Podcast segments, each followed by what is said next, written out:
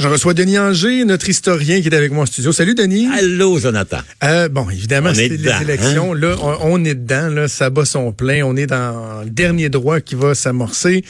Tu vas revenir sur l'histoire des élections au Canada, les grands moments, les enjeux et tout ça. Tu veux qu'on parle de où on va? Commencer par le commencement, 1867, la première élection fédérale. Hein, on vient de créer le Canada le 1er juillet, l'acte de l'Amérique du Nord britannique.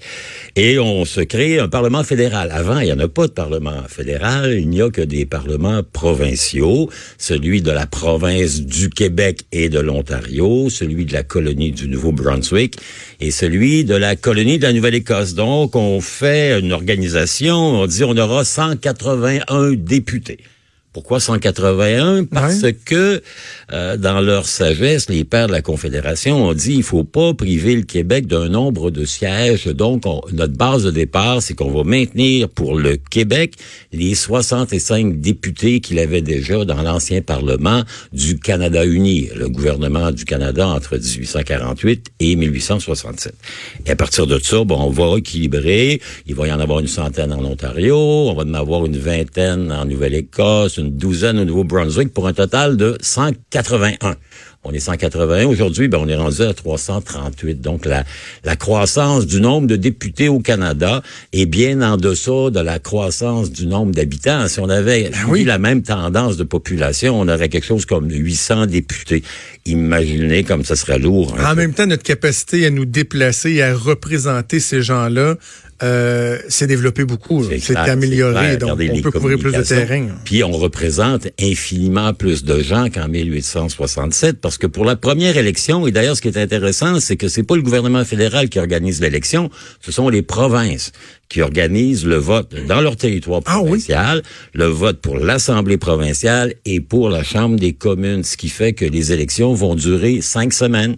Que le Québec fait pas ses élections en même temps que l'Ontario, qui fait pas ses élections en même temps que la Nouvelle-Écosse, qui fait pas ses élections en même temps que le Nouveau-Brunswick. Donc, euh, et c'est pas n'importe qui qui peut voter. Il faut avoir plus de 21 ans. Il faut être un homme. Euh, préférence, il faut que vous soyez un sujet britannique, hein, et il faut que ah, vous soyez propriétaire. foncier. Exactement. Donc, euh, on est loin du suffrage universel. Hein. Par exemple, on va spécifiquement interdire du droit de vote les communautés asiatiques, donc les, Chinois qui travaillent sur les chemins de fer, les hindous, eux ont pas le droit de vote, les femmes. C'est épouvantable. Tu sais, quand les, ridicule. Les Indiens, les Premières Nations, il y a pire encore, au Nouveau-Brunswick, les Acadiens ont pas le droit de vote parce qu'ils ont pas la bonne religion. On interdit de voter les catholiques. C'est pas possible. Hein. Donc, l'élection va être serrée. Euh, vous savez que le pourcentage des voix, et c'est exactement les deux mêmes partis qu'on a encore aujourd'hui. Vous avez les conservateurs avec euh, Sir Johnny MacDonald, le, fondateur du Canada, le premier premier ministre dont la statue est aujourd'hui recouverte de rouge d'un bout à l'autre du Canada parce qu'on lui pardonne pas, notamment les écoles confessionnelles, les pensionnats indiens, etc. Et en face de lui, vous avez les libéraux. Hein, ici au Québec, ils sont dirigés par un homme qui s'appelle Antoine-Aimé Dorion. Ce sont les Rouges. Et c'est drôle parce que l'enjeu de la Confédération au Québec notamment et en Nouvelle-Écosse, c'est est-ce qu'on embarque ou pas dans la Confédération canadienne?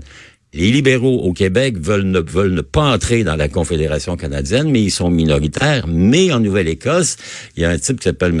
Howe qui va rallier 19 sièges de gens qui veulent ne pas entrer dans la Confédération canadienne. Ils sont des anti-confédérations. Et malgré le fait qu'ils soient 19 sur 20, Londres va leur dire pouvez pas faire ça, vous pouvez pas voter, vous ne pouvez pas voter pour vous retirer de la Confédération, ce qui fait que les gens de Nouvelle-Écosse, ils vont être collés avec nous euh, pour le meilleur et pour le pire, ah, malgré eux, c'est ça, malgré eux. Ah, je savais pas ça. Ah c'est fascinant l'histoire de l'élection ici. Donc, vous avez les deux grands partis et on va les retrouver tout le temps, tout le temps.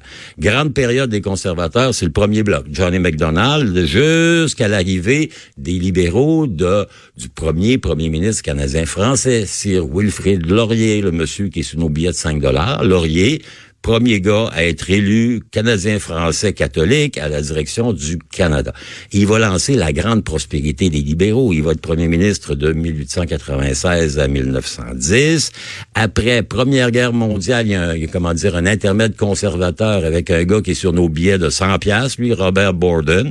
Hein, qui va être suivi par le gars qui est sur nos billets de 50 pièces, William Lyon Mackenzie King. Borden euh, pas marqué les images. Ben, les, tous les noms que tu t'as nommés, je, les connais. Borden, je serais pas capable de te parler de lui. Ben, il était le premier ministre du Canada durant la Première Guerre mondiale et en termes électoraux, il était un peu retoureux, cet homme-là. Par exemple, c'est lui qui a accordé partiellement le droit de vote aux femmes, de manière à ce que les femmes de soldats, les mères de soldats aient le droit de voter dès l'élection de 1917, de manière à battre les libéraux de Laurier et à pouvoir imposer la conscription. Vous savez que c'est la crise de la conscription. Ben Donc, Borden, il est le premier ministre qui est là. Ensuite, il va renier le droit de vote. De, il dit, on exclut du droit de vote les gens qui ont qui parlent une langue à la maison, qui la langue parlée dans un pays ennemi. Évidemment, tous les Canadiens d'origine allemande sont bannis du droit de vote, ah, sans compter les Chinois, les Hindous, les Premières Nations, les Autochtones. Il y a une ouverture du droit de vote chez les femmes et les mères de soldats, mais il y a une fermeture du côté des minorités qui ne sont pas du bon parti, même s'ils sont ici depuis 20, 30, 40 ans. Donc ça, c'est Borden. Euh, évidemment, il va être remplacé par la l'incroyable dynastie libérale. le Parti libéral, on dit au Canada que c'est le National Government Party, hein, le gouvernement naturel euh, du Canada, c'est le Parti libéral. Pas étonnant parce qu'au 20e siècle, ils ont été là euh, plus des deux tiers du on a eu d'abord Mackenzie King, qui lui a le record des records des records. Il arrive en 24, il est battu en 30, il revient en 34. Il va rester jusqu'à sa démission en 48 Là, il va donner le pouvoir à Louis Saint-Laurent. Euh, Mackenzie King, qui est un homme particulier quand même, on sait qu'il gouvernait en s'inspirant des confidences de son chien. Et il jouait avec sa maman. Vous savez ce que c'est qu'une table Ouija? Une table ben oui. Bon, ben, c'est ça que Mackenzie King, quand il savait pas trop quoi faire, il faisait deux affaires.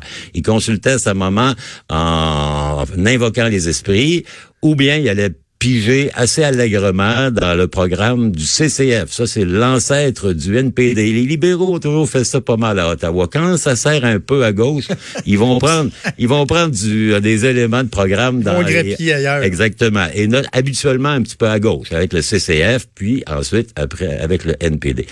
Nos élections, bien évidemment, euh, c'est un grand moment. C'est la 43e élection quand même. On vote pour notre 43e Parlement euh, qui a été un peu modifié. On a changé le nombre de députés. La dernière fois, on était à 325. On est rendu à 338.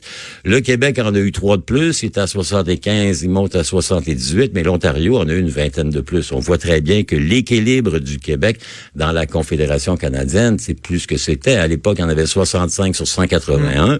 Aujourd'hui, il en restera 78 sur 338, donc c'est euh, moins de 20% euh, Évidemment, que vous dire sinon il y a des, des il y a eu des duels extraordinaires. Premier euh, débat télévisé. Ben il faut s'en souvenir, euh, c'était à l'époque eh mon dieu, ça devait pas être Jojo comme euh, comme débat, c'était un homme qui s'appelait Lester B. Pearson. Hein, monsieur Pearson qui était un grand diplomate qui a gagné le prix Nobel de la paix pour avoir créé les casques bleus. C'est lui qui a créé les casques bleus en 1956, ah c'était le ministre des Affaires étrangères du Canada et de manière à régler la crise du canal de Suez les Anglais et les Français étaient pas contents que Nasser ait nationalisé, fait qu'ils sont allés là avec l'armée. Et les Russes ont dit que c'est pas trop intéressant, fait que euh, il est arrivé avec l'option des casques bleus. Donc, il parlait à peu près pas français. Il était un homme assez. Euh, c'était Andrew Shear en moins jovial. Vous voyez, pire que pire. Et en face de lui, ben, il y avait John Diefenbaker. Oui qui avait été premier ministre, lui, de 57 à 63, dont le français était nul et qui, euh, comment dire, qui parlait en, en grassayant beaucoup, mes chers amis. euh, et il y avait T.C. Douglas, Tommy Douglas, qui était l'ancien premier ministre du euh, Saskatchewan, le père de notre régime d'assurance santé. C'est ça que les Québécois, il n'y avait pas de débat en français à l'époque. Hein. On prenait pas la peine. Il n'y avait pas cette considération-là. Non, pas du tout, pas du tout. Le premier, il va arriver avec Trudeau, hein, quelques années plus tard, et lui aussi est avec euh, un joyeux luron qui s'appelle Robert Stanfield, qui est le chef du Parti conservateur. Euh, il vient d'une famille très connue euh, dans les fondements du Canada, puisque c'est eux les sous-vêtements Stanfield qui étaient faits en Nouvelle-Écosse. C'était une fierté canadienne que de porter des Stanfield, des combinaisons longues. Et du côté des néo-démocrates, il y a un gars qui s'appelle David Lewis. Et donc, l'histoire du débat, l'histoire des votes, ben évidemment, on va, on l'a vu, on l'a vu avant hier, puis on va le voir demain. Hein, le débat. Je pense que on y met plus d'importance qu'il en a. Les débats, dans mon sens à moi, au Canada, ne font que cristalliser les opinions qui sont déjà ressenties par les électeurs. On trouve euh, là-dedans tout l'argumentaire pour être capable de dire ouais ben mon choix est bon parce que mon candidat s'est bien défendu, mon candidat était là. Euh, et pour ce qui est du dernier débat au Québec, ben euh, le débat français, ça influence pas beaucoup beaucoup les échéances électorales ailleurs au Canada. Puis on sait que dans cette élection-ci, ben, c'est encore l'Ontario qui a l'apport du rôle du pavillon. Mais l'aspect qui est intéressant, par contre, dans la politique moderne, c'est que le taux d'indécis est comme pas mal toujours plus important. Ouais. Et dans ce sens-là, tu sais, ce que tu dis, c'est vrai, les, les débats, bon, vont, vont servir à conforter les gens, mais plus la proportion d'indécis augmente, plus le débat, puis l'après-débat, l'analyse qu'on va en faire, nous, gens des médias, les tendances, ce qui va être retenu, ce qui va ressortir, etc., ben, ça a quand même un, certain rôle, euh, certain ben, rôle à jouer. même s'il n'en restait que 10 d'indécis, mm. dans une lutte actuellement qui est vraiment une lutte à deux au niveau canadien, entre libéraux conservateurs, le 10% qui se répartit, mettons, à 7% pour un, 3 pour l'autre, ça peut renverser la tendance lourde et faire en sorte que le premier prochain premier ministre du Canada puisse s'appeler Andrew Scheer. Hein, si ça, ça joue sur Toronto, écarté, voilà. ce qui n'est pas écarté. Mais, mais l'histoire des élections, c'est vraiment quelque chose d'extraordinaire.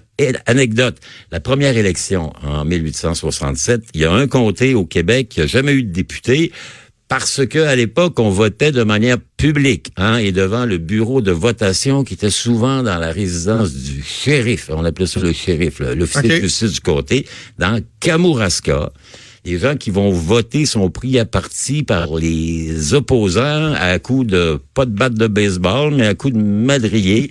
Il y a eu une émeute à Kamouraska, à tel point qu'on peut pas voter et que l'élection dans ce comté-là, elle est carrément annulée. donc, les, les gens de Kamouraska n'auront pas de députés avant la prochaine mais élection. Tu parles d'un déni de démocratie épouvantable. C'était comme ça, les mœurs du temps. Je vous ai raconté que les Acadiens peuvent pas voter, les Indiens peuvent pas ah voter, les Premières Nations peuvent pas voter, ben euh, si vous aviez des fiers à bras assez suffisamment, euh, comment dire, nantis de bons bras, on pouvait bloquer l'accès au bureau de votation, ce qui fait que si vous alliez voter pour le pas bon parti, ben il y avait des chances de ne pas vous y rendre. Il a fallu qu'on réforme. D'ailleurs, c'est intéressant, pendant 15 ans, ça va être les, les, les, les gouvernements provinciaux qui vont gérer les élections fédérales au nom du principe que le gouvernement fédéral, il est la créature des provinces. Vous comprendrez que M. McDonald, pas trop content de ça, lui, c'est un centralisateur, Johnny McDonald. Donc, en 1885, il va faire modifier la loi électorale pour que désormais, le gouvernement fédéral tienne ses propres élections sans dépendre des gouvernements provinciaux qui, lorsqu'ils sont pas ses amis politiques, sont ceux qui font les listes électorales, qui attribuent les droits. Ben oui. Il y avait, il y avait à l'époque, euh, Jonathan, une manipulation des listes électorales, les poteaux, les télégraphes, les gens, les morts qui votaient, euh, et il y avait évidemment le sens, hein, CENS, c'est-à-dire que vous deviez prouver que vous aviez les moyens financiers d'être en mesure de voter.